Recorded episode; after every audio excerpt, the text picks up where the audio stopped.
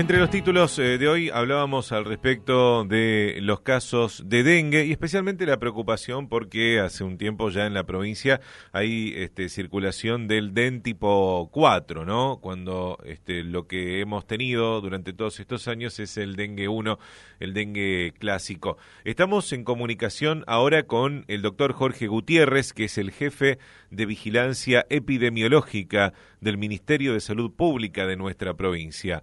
Doctor Gutiérrez, muy buenos días, ¿cómo le va? Hola, buen día, ¿cómo están? Muy bien, muy bien. Doctor, eh, 30 casos ya hemos tenido en el último tiempo de esta, de esta, este serotipo que no era habitual en Misiones, el 4? Sí, efectivamente. En, eh, el brote eh, 2018-2019, que empezó en la última semana del 2018 y terminó en junio de, de lo que del corriente, este, nos dejó ese número, o sea que, que es incluso los primeros siete meses del, del, del 2019. En este tiempo hubo un receso en la aparición de casos, eh, que, que, seguramente ya estamos esperando la posibilidad de la iniciación del brote de 2019-2020. En ese, en ese tiempo han aparecido exactamente de los 300 casos, eh, 30 han sido este, del serotipo 4, que es el mismo que también tuvo su incremento en esos mismos meses en Paraguay, ¿cierto? O sea que nosotros ya estamos advertidos de la posibilidad de que aparezca este serotipo porque en Paraguay también ha aparecido. Uh -huh. eh, esto, en, en, cuanto a la peligrosidad, el tema es aquellas personas que han tenido ya la enfermedad anteriormente, doctor.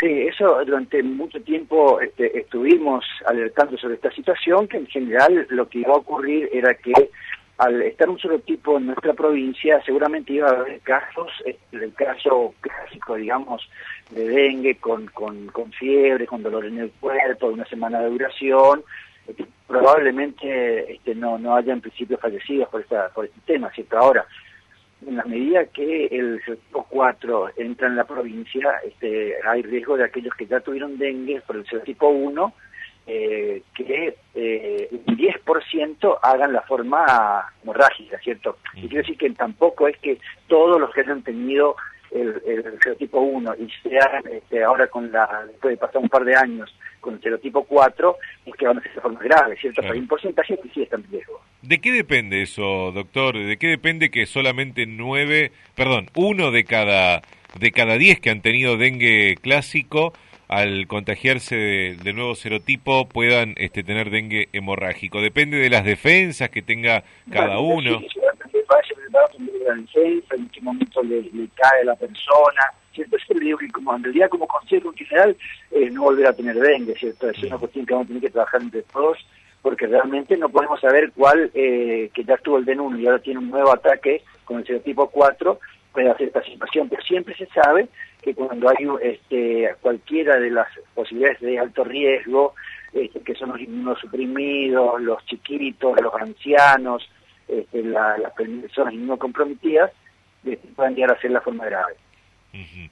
el, el, dengue hemorrágico eh, tiene altísimas chances de, de, quitarle la vida a las personas, doctor, ¿no?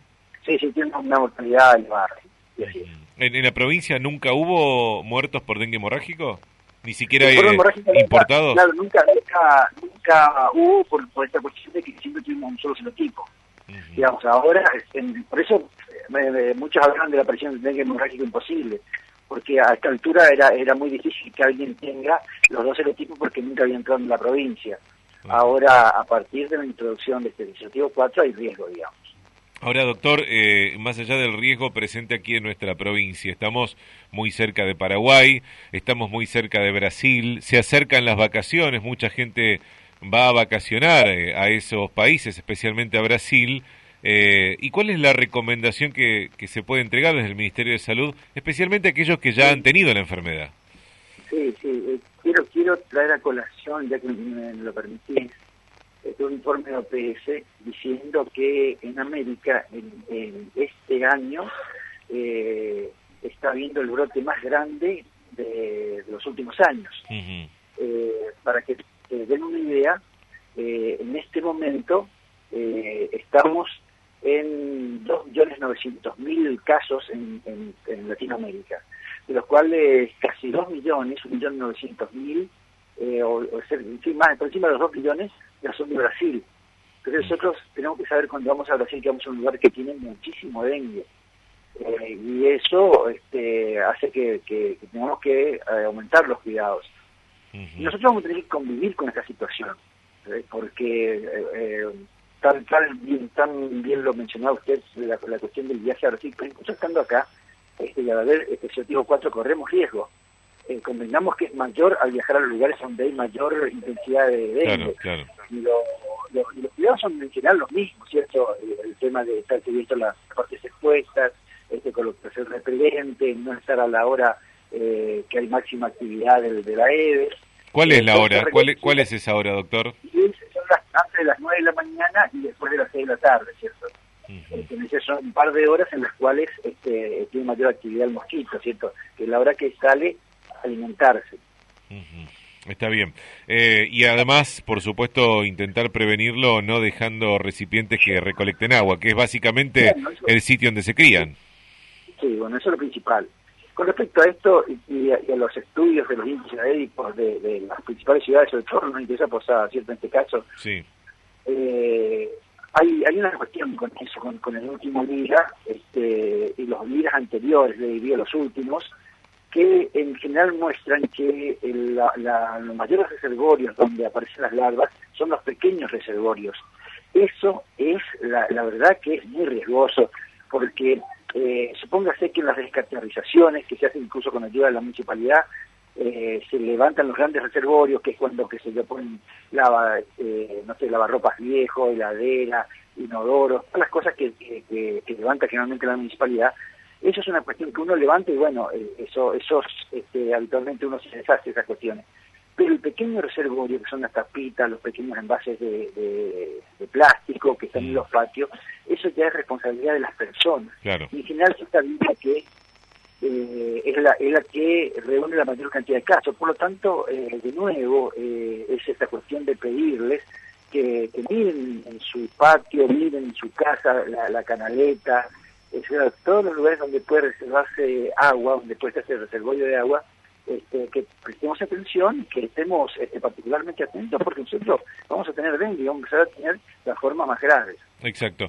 Doctor, ahora que la gente también ya está empezando a armar sus piletas, eh, aquellos que las tienen de lona, o eh, ponerlas eh, en, en, uso a las que tienen piscinas en su casa, ¿cuál es la recomendación específicamente con eso? no Porque bueno, ahí tenemos agua durante todo el verano. Sí, bueno, pero eso eso es este, es importante hacer el, el, tipo de mantenimiento que uno Si uno tiene con buen mantenimiento las piletas, no hay problema, ¿cierto? El, tema es, por ejemplo, en todo este periodo interbrote, hay gente que ha dejado su, su pileta de, de, verano a verano, ¿cierto? Y bueno, se ha hecho un reservorio importante, entonces hay que hacer una limpieza de, de las paredes, ¿cierto? Porque hay que un huevo que estalla y que, y que emite un, un, mosquito adulto no es el huevo que se puso en este verano, es el que se puso en el verano pasado, pasó todo el invierno y ahora estalla en este verano. Entonces, este, por eso hemos trabajado tanto en el interbrote durante todo el invierno, este, tratando de este, coordinar con los municipios para que no ocurra este tipo de cosas. Sobrevive bastante la larva del mosquito entonces. Sí, porque lo hace en forma de huevo. El, los huevos son una forma también de sobrevivencia de, los mosquitos. Y pasan de, año a año, ¿cierto?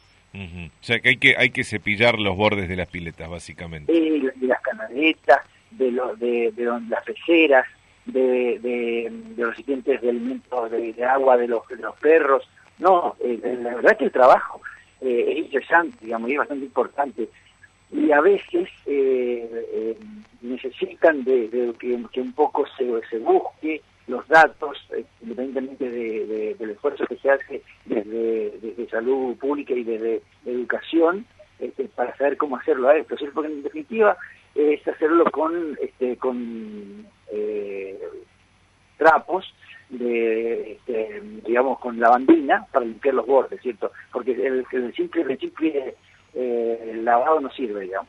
Exacto. Doctor, la última que le hago, eh, de vuelta hablando de lo que es la posibilidad del dengue hemorrágico, eh, ¿qué, recomendaciones le entregamos a la gente que, por ejemplo, ya ha tenido dengue y que vuelve a sentir los síntomas de la enfermedad? que se acerque lo más rápido posible, que no tome determinada medicina, por ejemplo, que pueda favorecer eh, las hemorragias? Sí, este, básicamente son dos cuestiones. una es la, consulta este, rápida y profesional, digamos, este, advirtiendo sobre el tema de que uno ya ha tenido dengue para que se hagan los estudios que, corresponden, ¿cierto?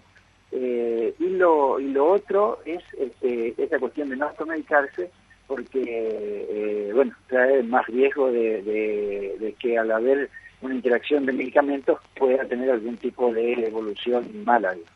Bueno, el, paracetamol, por ejemplo, que era lo que se solía tomar, eh, no hay que hacerlo por su cuenta, digamos. Sí, bueno, eh, con, respecto a ese tema, eh, en general igual eh, la, cuestión de, por ejemplo, utilizar el, el paracetamol y hacer reposo, este, digamos que a veces ha llevado a que la gente, como esto ha sido muy difundido, no consulte, pero nosotros pedimos que igual consulten, digamos, independientemente de eso, porque necesitamos que sea visto sea notificado y sea bloqueado este, cada caso. Digamos. Recuérdeme cuáles son los síntomas, doctor.